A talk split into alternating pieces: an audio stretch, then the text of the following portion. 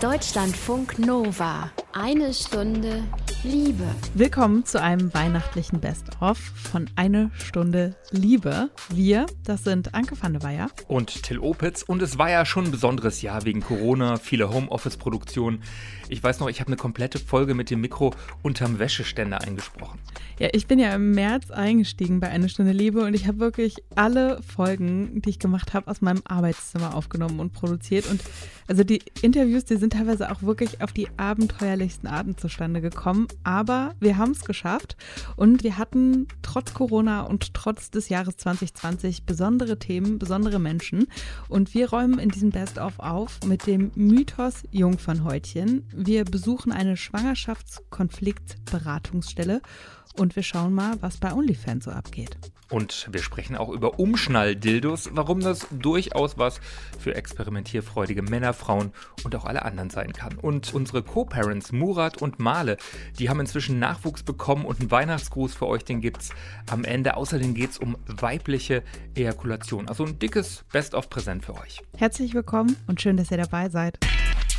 Deutschlandfunk Nova. Eine Stunde Liebe. Till, ich habe eine Frage an dich. Wann bist du das erste Mal mit dem Thema Jungfernhäutchen in Kontakt gekommen? Puh, das ist gar nicht so leicht. Ich glaube aber, das war irgendwie in der Schule. So Legenden vom ersten Mal auf dem Schulhof sind da irgendwie rumgegangen, ja, von wegen Jungfernhäutchen, dass da angeblich durchstoßen wird, Blutflecken, die Folge sind so. Ja, das große weiße Bettlaken mit dem roten Fleck drauf, ne? Bei mir war das so genau. ähnlich. Also die Bravo, die hat mir damals beigebracht, Frauen haben am Ausgang der Vagina ein Jungfernhäutchen, was da quasi so einmal drumherum geht und beim ersten Sex, da reißt dieses Jungfernhäutchen. Mhm. Und zwar eben durch den Penis, der in die Person eindringt. Ne? Das kann Blut dabei fließen, deswegen lieber eben ein Handtuch unterlegen, damit man nicht am Ende dieses Blutbettlaken hat. Und ich habe da auch gelernt, bei manchen ist das Jungfernhäutchen auch schon vorher gerissen, zum Beispiel beim Sport oder beim Radfahren. Jetzt muss man aber auch sagen, das ist alles totaler Quatsch. Das stimmt überhaupt gar nicht so. Das, was uns vermutlich oft als sogenanntes Jungfernhäutchen beigebracht worden ist, das ist eigentlich ja, recht unspektakulär. Ein vaginaler Schleimhautkranz, der sitzt am Ausgang der Vagina und der ist sehr, sehr dehnbar. Man kann sich das so ein bisschen vorstellen wie so ein mit Stoff bezogenes Haargummi. Und mit diesem ganzen Mythos Jungfernhäutchen, Jungfräulichkeit und was da eben alles so dranhängt, da wollen zwei Frauen aufräumen. Die Kulturwissenschaftlerin Olivia Helterlein und die Illustratorin Aisha Franz. Die beiden, die haben dieses Jahr ein Heft rausgebracht und dieses Heft heißt Das Jungfernhäutchen gibt es nicht. Ich habe im September mit Olivia und Aisha gesprochen und Olivia hat mir da erzählt, warum diese Legende vom Penis, der das Jungfernhäutchen beim ersten Sex durchstößt, immer noch so weit verbreitet ist. Das ist eine sehr, ähm, sehr wichtige Frage, aber die Antwort darauf ist auch nicht sehr einfach. Also ich habe äh, schon in der Vergangenheit äh, bemerkt, also als ich mich mit ganz ähnlichen Themen beschäftigt habe, wo es um Körper, um Sexualität und auch Pornografie ging, also aus einer feministischen Perspektive, habe ich einfach gemerkt, dass unser Wissen und der Zugang zu den Informationen einfach ganz klar den patriarchalen Strukturen unterliegt. Und äh, dass unsere Welt auch einfach androzentristisch geprägt ist. Damit meine ich, wenn wir davon ausgehen, dass der männliche Körper, also der Mann und der männliche Körper als die, die Norm fungiert, dann ist es irgendwie fast schon verständlich, warum die Vagina und die Vulva so wenig Aufmerksamkeit bekommt in der Wissenschaft. Und auch jetzt während der Recherche zu dem Mythos des Jungfernhäutchens, da habe ich einfach noch mehr verstanden, welche Konsequenzen es einfach hat, wenn wir eben von einer Person ausgehen, die einen Penis hat und nicht eine Vagina oder eine Vulva. Und ich finde viel wichtiger auch, sich da die Frage einfach zu stellen, wer hat denn eigentlich auch was davon, wenn wir weiterhin diesen Mythos aufrechterhalten? Ja, also schließlich, also man muss es ganz krass auch aussprechen, dieses erfundene Häutchen, das dient ja einfach nur der Kontrolle über den Körper der Frau. Also als ich äh, euer Heft gelesen habe, habe ich auch total viel über meine eigene Sexualaufklärung nachgedacht. Und deswegen ist bei mir irgendwann die Frage aufgekommen, die ich auch jetzt euch stellen möchte. Wann ist euch dieser vaginale Schleimhautkranz das erste Mal bewusst geworden? Also damals wahrscheinlich noch als Jungfernhäutchen. Also ich habe zum Beispiel im Zuge des Heftes gemerkt, äh, in Gesprächen mit Freundinnen, dass dieses Thema eigentlich total vernachlässigt wurde. Also als hätte man seit dem ersten Mal Sex äh, das einfach hinter sich gelassen und nie wieder drüber nachgedacht. Und dann kam es ganz oft so darauf zurück, dass man gar nicht wusste, woher man diese Information eigentlich hatte. Bei mir war es total ähnlich wie bei Aisha. Der Sexualaufklärungsunterricht in der Schule war einfach ganz fürchterlich und ich habe mich dann vor allem viel ausgetauscht mit Freundinnen und man erzählt sich diese Geschichte auch so.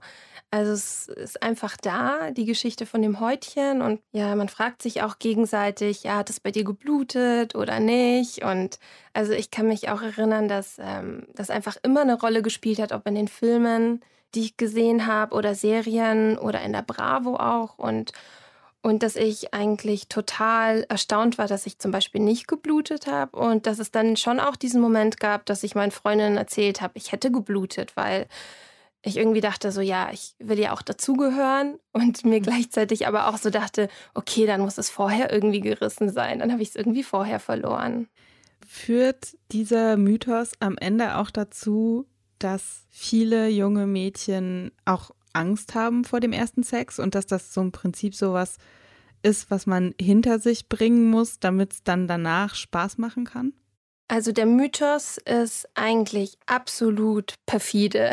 Also ich finde, dieser Mythos wird auch oft verharmlost, indem man so davon spricht, ja, dieses Märchen. Also man benutzt dann auch so ganz liebliche Bezeichnungen dafür. Aber der Mythos betrifft tatsächlich jede Person komplett unterschiedlich. Und das ist was, was man auf jeden Fall betonen muss, dass abhängig von der Lebensrealität, von der Erziehung, von der Kultur, von der Religion, von den Eltern, einfach es sein kann, dass wir hier vielleicht einfach nur mit Freundinnen darüber lachen, aber es auch sein kann, dass es, dass der Mythos mich absolut bedroht, dass es was Existenzielles ist, dass er sozusagen alles bedeuten kann. So Jungfrau sein oder nicht, kann auch bedeuten, zur Familie gehören oder nicht. Wenn man sich dessen bewusst wird, dass es auch nicht so den einen Mythos gibt, der für alle gleich ist, dann merkt man auch eben dieses perfide an dieser Geschichte und selbstverständlich macht dieser Mythos Angst vor Sex, weil dieses Bild von einer verschlossenen Vagina, das erst durchstoßen werden muss und man hat Schmerzen und man sieht dann Blut, das ist ein Zustand, es ist eigentlich eine Horrorgeschichte. Und auch diese Vorstellung davon, also es sind ja ganz klare sexistische Rollenzuschreibungen davon, es ist ja auch sehr binär. Wir sprechen ja dann nur von, von Mädchen, Frauen und Männer und Jungs und auch von Heterosexualität, dass wir so ganz klar davon ausgehen, die Frau in dem Fall mit ihrem Körper kann sozusagen nur in das Sexleben auch eingeführt werden durch diesen lebendigen, magischen Penis. Genau, der Penis macht dich zur Frau sozusagen. Aisha Franz und Olivia Helterlein waren das. Die wollen mit dem Mythos Jungfernhäutchen endgültig aufräumen. Mit dem Heft Das Jungfernhäutchen gibt es nicht. Wir haben in diesem Gespräch, was ich mit den beiden geführt habe, unter anderem auch noch darüber gesprochen, warum dieser Mythos Jungfräulichkeit nicht nur für Frauen, sondern für alle Geschlechter problematisch ist. Die komplette Episode, die haben wir euch auch verlinkt im Text zu diesem Best-of Eine Stunde Liebe. Deutschlandfunk Nova. Ungewollt schwanger, das kann passieren und das ist natürlich eine herausfordernde Situation. Für Frauen, für Paare. Man steht vor Fragen wie, Abtreibung ja oder nein. Und wer da hilft, das sind Schwangerschaftskonfliktberatungen. Till, du warst in diesem Jahr in so einer Beratungsstelle mal zu Besuch, sag ich mal. Genau, bei Pro Familia war das in Köln bei Karin Huth. Sie berät Frauen und Paare und eben auch zum Teil Männer in solchen Konfliktsituationen. Zur Erinnerung, in Deutschland ist ja eine Abtreibung nicht so leicht möglich. Und das hat mir Karin im Beratungszimmer dann nochmal genau erklärt. Also es ist nach wie vor ein Straftatsbestand, aber unter gewissen Umständen wird es nicht als Straftat verfolgt. Und dazu sind drei Bedingungen erforderlich. Die Pflichtberatung, wir stellen die Beratungsbescheinigung darüber aus. Zwischen dem Beratungsgespräch und dem Eingriff müssen drei Tage verstreichen. Mhm. Und der Abbruch darf nur innerhalb der ersten zwölf Wochen erfolgen.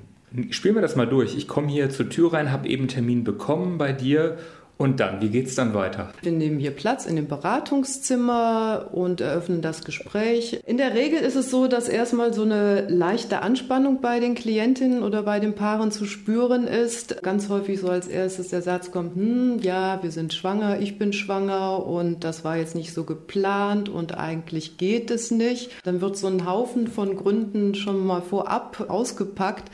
Es ist ja nach wie vor eine Pflichtberatung. Viele denken auch, oh, das ist jetzt eine Pflichtberatung und da werde ich bewertet. Da werde ich bewertet Aha. und bekomme ich die Beratungsbescheinigung? Wovon hängt das ab, dass ich diese Beratungsbescheinigung bekomme? Was sind dann so typisch häufige Fragen, wenn es so eine Situation ist wie Schwangerschaft war eigentlich nicht geplant? Also das ganze Leben wird ja total aus, mhm. aus dem Konzept, aus der Bahn geworfen, weil das war ja nicht die bisherige Lebensplanung. Und da spielen ganz viele verschiedene Faktoren, innere und äußere, eine Rolle. Also, wie stehe ich da in, meinem, in meiner schulischen Ausbildung, beruflichen Ausbildung, Studium, in meiner Wohnungssituation? Dann kommt die partnerschaftliche Situation dazu. Wie steht der Partner zu dem möglichen Kind? Wie ist es in meiner Familie? Wie ist es mit meinen Werten, mit meinen religiösen Werten, mit meinen ethischen Einstellungen verbunden? All das prallt ja auf einmal aufeinander und man weiß gar nicht, wo fange ich an.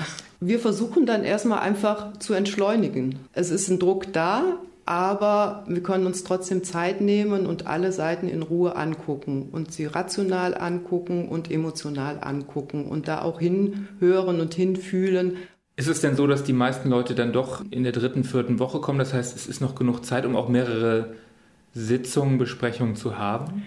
Dritte, vierte Woche eher nicht, sondern eher so um die sechste Woche rum, mhm. fünfte, sechste Woche. Das ist ganz normal mit Ausbleiben der ersten Periode und dann Arztbesuch, Test. je nachdem Testarztbesuch. Das heißt, es ist tatsächlich dann noch Zeit, wobei es mit der fortschreitenden Schwangerschaft immer schwieriger wird, weil es findet ja eine hormonelle Umstellung statt und die ist nicht nur körperlich spürbar, das sind ja die ersten mhm. Anzeichen, die Frauen auch so durch die Schwangerschaft erfahren, sondern es sind auch emotionale Veränderungen, psychische Veränderungen da. Das ist so wie ein Weichspüler. Also all das, was so rational an Gedanken da ist und vorher an Einstellungen da war, wird so ein bisschen weichgespült. Da kommt so von hinten so, ach, Muttersein ist ja vielleicht doch was Schönes. Es mhm. ist einfach von der Natur so eingerichtet. Und das heißt, ihr spielt dann durch Modell A, was wäre, wenn das Kind kommt, was würde das bedeuten für die Wohnsituation, für die Arbeit, für die Beziehung und Situation B, kein Kind, was würde das bedeuten? Mhm, genau so. Also wir nehmen uns tatsächlich Zeit, das real durchzuspielen, also ein bisschen Fantasie laufen lassen, wie kann ich mir das vorstellen.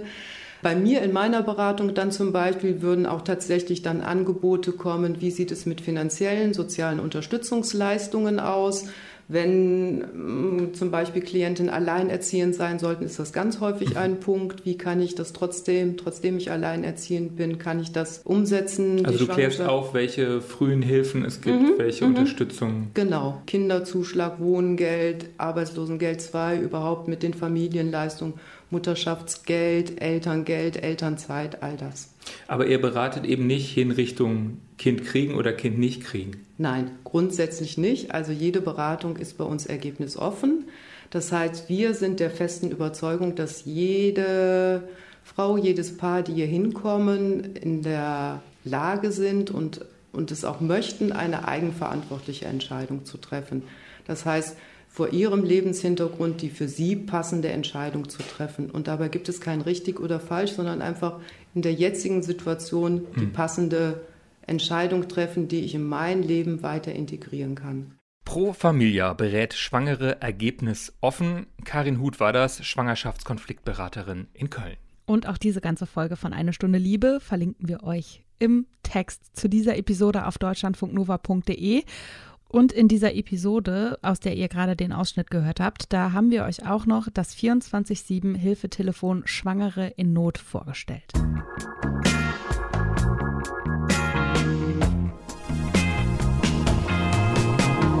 Jetzt geht's hier ums Spritzen, wenn Frauen kommen und dabei ejakulieren.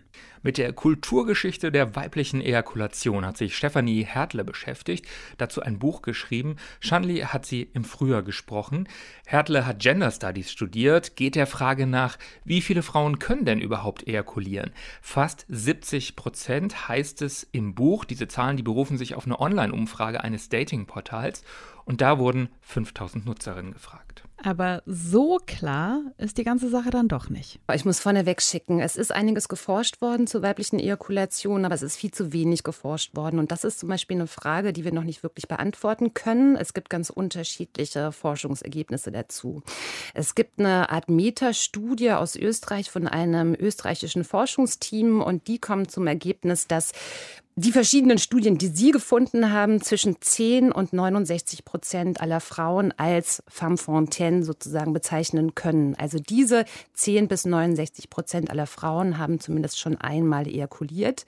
Und daran sieht man, diese Spannbreite ist Wahnsinn. Das ist verrückt. Aber es, ist es macht ja gar keinen Sinn. Zehn, genau. Also entweder jede Zehnte oder 70 Prozent ist ein Riesenunterschied. Ne? Natürlich, aber ich finde, das passt ganz gut zu diesem ganzen äh, Phänomen. Also Forschung tut weiter Not.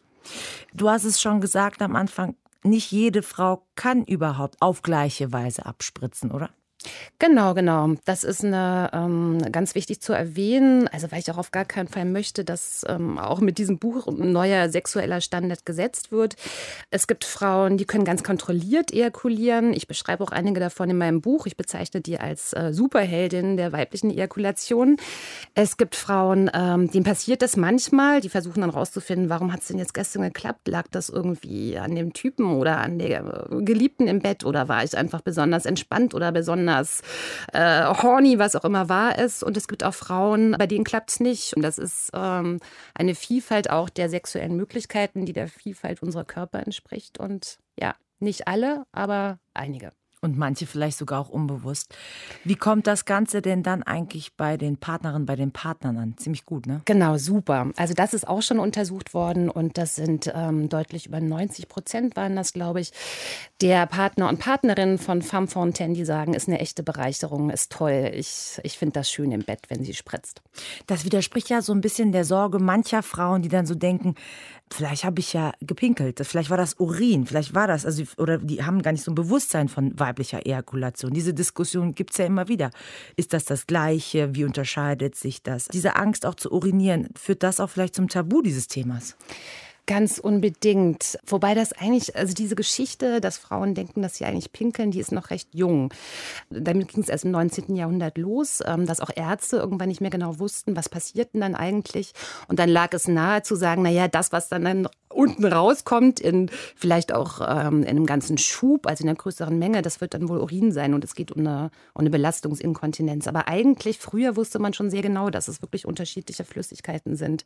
Und dann, glaube ich, sind wir alle in einer Kultur groß geworden, in der ähm, alle Flüssigkeiten, die die Frau so von sich gibt, ob das jetzt Blut ist, ob das Schweiß ist, ob das eben das Ejakulat ist, alles ein bisschen fragwürdig ist und tendenziell schon auch ein bisschen eklig. Also ich glaube, Männer haben es ja ein bisschen leichter. Ich kenne zumindest keinen Mann, der sich vor seinem eigenen Ejakulat ekelt und auch der Schweiß ist nicht so ein Problem. Wir sind in dieser Tradition drin und deswegen eben auch die Sorge, dass das, was dann vielleicht wirklich da rausspritzt bei uns beim Sex, dass das eben Urin sein könnte. Also ich glaube nämlich auch, dass wir Frauen immer ähm, wenn ich das wir Frauen so benutzen darf, auch so eingetrichtert bekommen haben, dass wir eben diese sehr, ähm, dass wir unsere Körper kontrollieren sollen. Wir sollen ganz genau aufpassen, wie sie aussehen und wie sie performen im Bett und wir sollen alle äh, schlank und muskulös und ähm, haarlos und eben äh, auch nicht feucht sein, also eher trocken, wenn es da so einen Zustand gibt. Und da passt die Ejakulation nicht so wirklich rein. Und ich glaube, deswegen haben manchmal einige Frauen vielleicht Schwierigkeiten damit. Das Buch von Stefanie Hertle heißt Spritzen, Geschichte der weiblichen Ejakulation. Den Podcast mit ihr könnt ihr nachhören, zum Beispiel auf unserer Deutschlandfunk Nova Seite. Haben wir euch natürlich auch nochmal verlinkt, auch in dieser Episode hier von Best of. Die Folge gibt es auch in der ARD Audiothek. Und in dieser Folge geht es dann auch noch darum, dass offenbar vor über 2200 Jahren die Menschen in China mehr über weibliche Ejakulation wussten als wir heute.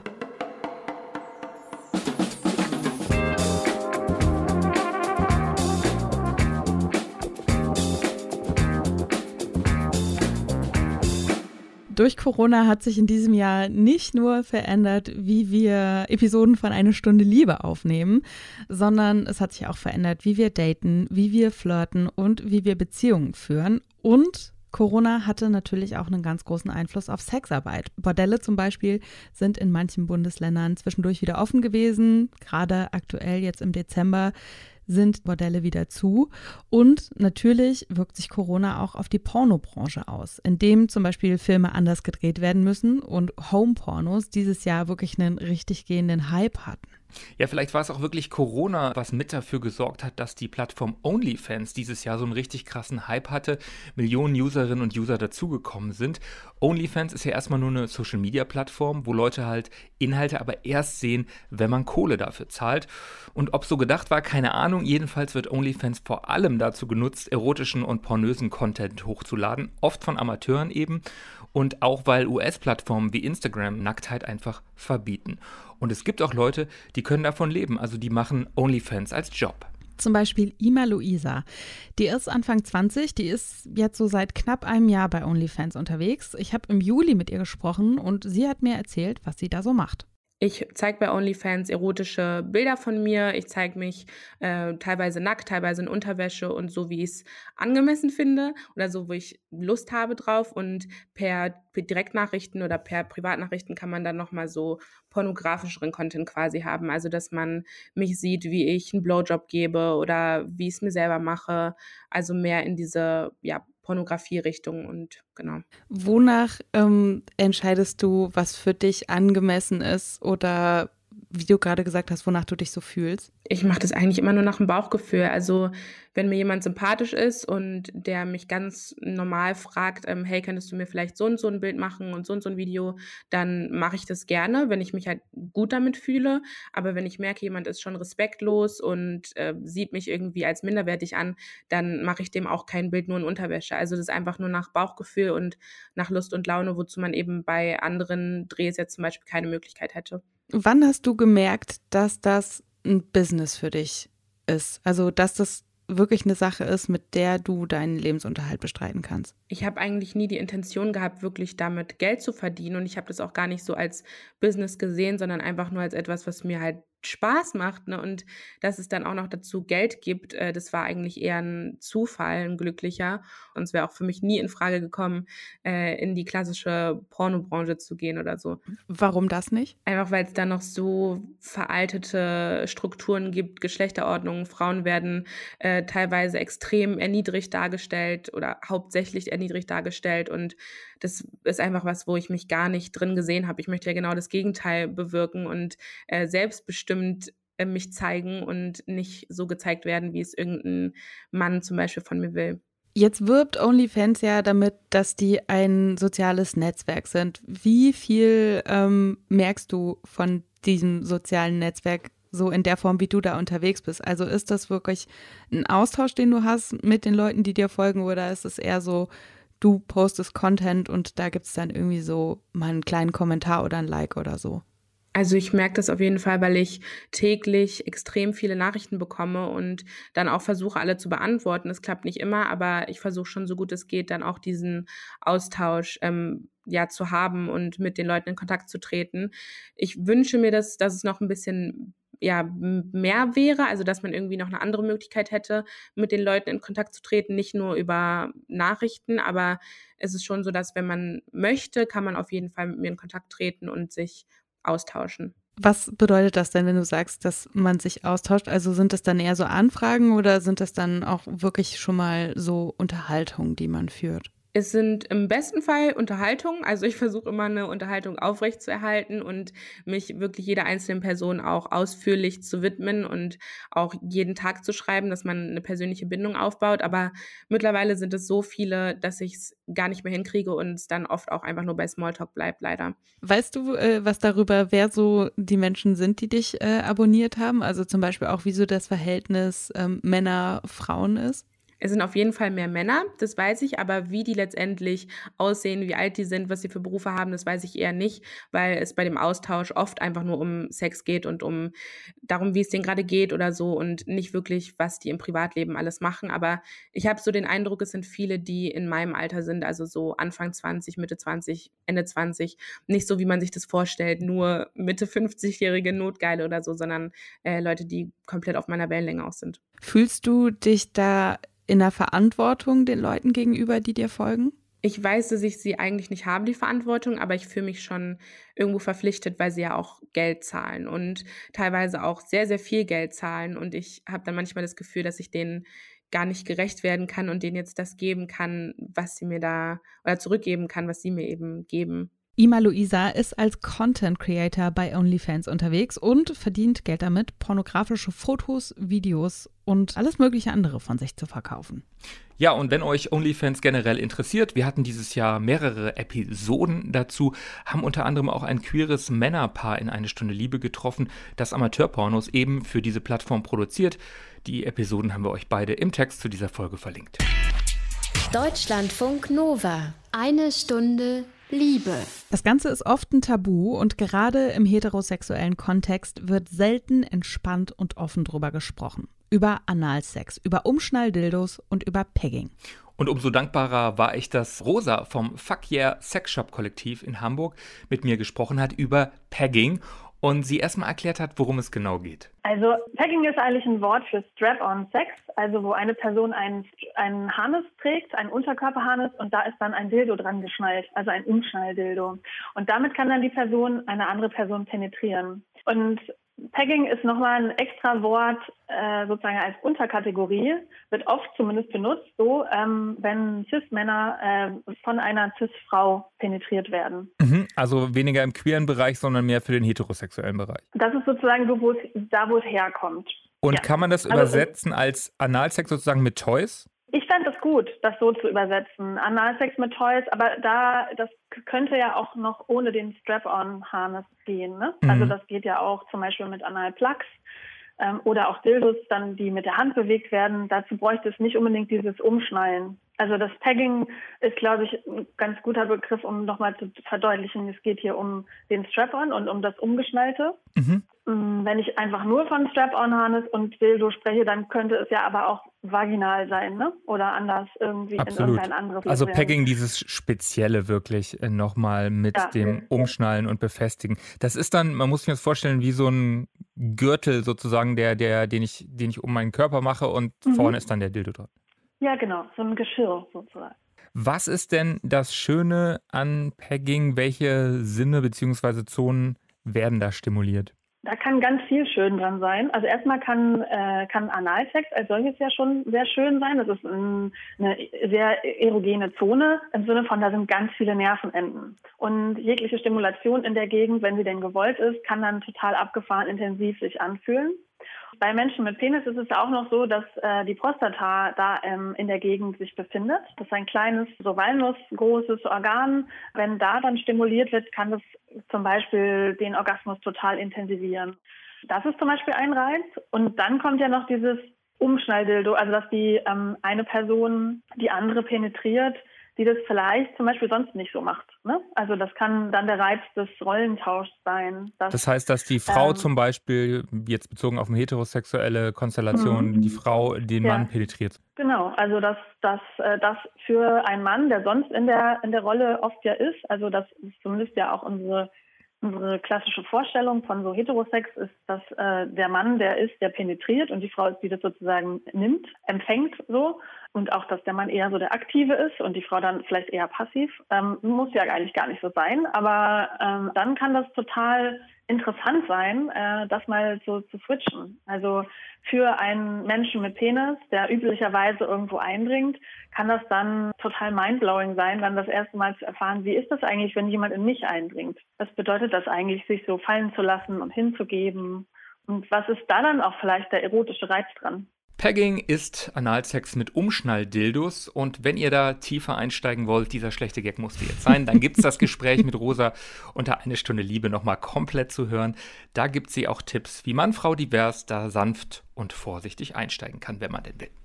Und das war unser Best of 2020 Eine Stunde Liebe zu Weihnachten. Fast. Vielleicht erinnert ihr euch noch an Murat und Male. Die beiden, die sind seit der Schulzeit befreundet. Murat ist schwul, Male ist hetero. Und die beiden, die haben sich entschieden, sie werden zusammen Eltern. Dieses Modell, das nennt sich Co-Parenting und die beiden sind inzwischen tatsächlich glückliche Eltern geworden, wohnen zusammen in Berlin, ohne ein Paar zu sein. Und Murat und Male haben uns per WhatsApp einen weihnachtlichen Gruß geschickt für euch, die eine Stunde Liebe Community. Hallo, hier sind Male und Murat. Unsere Tochter Ela ist am 21. September geboren und wir sind sehr glücklich. Es ist das Schönste, was während des Lockdowns passieren konnte und sowieso das Schönste. Und wir wünschen euch allen frohe Weihnachten und einen guten Rutsch. Danke an Male und Murat und wir, Till, Shanli und Anke, wir danken euch fürs liebevolle Zuhören in 2020. Und wir hoffen, dass wir uns in 2021 wiederhören. Abonniert uns gerne bei iTunes, Deezer, Spotify oder holt euch die Liebe in der Audiothek-App. Frohes Fest euch allen und habt's gut. Deutschlandfunk Nova. Eine Stunde Liebe. Jeden Freitag um 20 Uhr. Mehr auf deutschlandfunknova.de.